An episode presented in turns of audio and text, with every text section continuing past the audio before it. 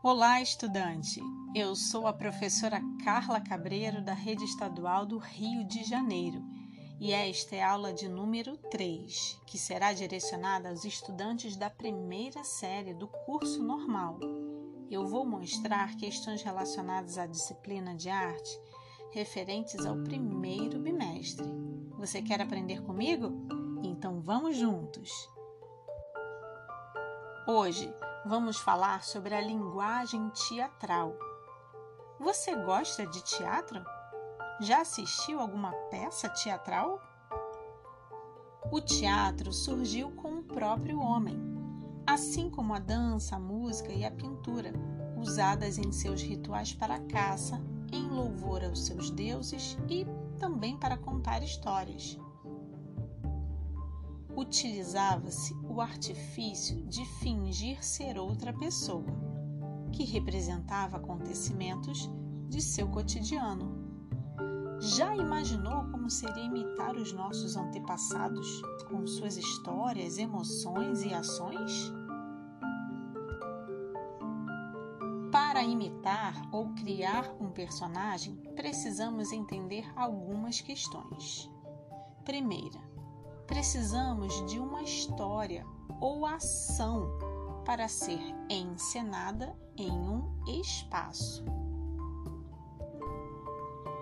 Segunda, precisamos de um ator ou atriz para interpretar aquela ação através de um personagem. Terceira, precisamos de um espectador ou plateia para assistir a cena. Você já teve a experiência de participar como ator, atriz ou plateia de uma encenação teatral? Ou até de dança? É importante perceber a função do ator como uma profissão das artes cênicas. As artes que são consideradas cênicas exibem histórias encenadas e interpretadas ações, personagens, narrativa. Portanto, a dança e o teatro são considerados cênicos. Você sabia que existem várias profissões nas artes?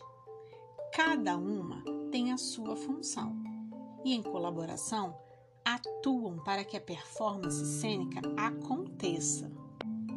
Exemplo: um figurinista ele organiza, cria ou desenha figurinos para os personagens dos atores, isto é, as roupas e alguns acessórios que os atores utilizam em sua indumentária são considerados figurinos. Por isso, existe a profissão de figurinista. Você conhece algum profissional das artes? Algum amigo ou familiar que trabalhe com essa área artística? Agora faremos uma prática. Topa o desafio? Eu vou falar para você algumas profissões das artes cênicas e você vai escolher uma para pesquisar, se aprofundar e descobrir curiosidades sobre essa profissão. São elas: cenógrafo, maquiador, iluminador, operador de som,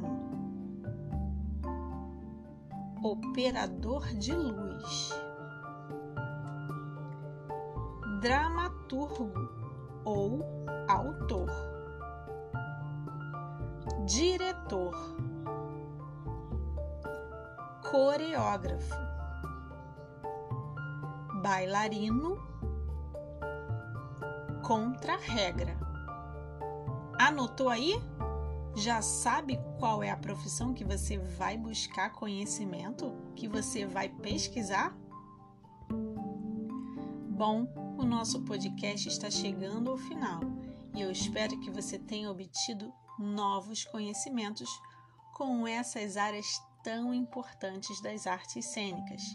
Gostou dessa aula sobre linguagem teatral? Eu te espero na próxima. Um beijo!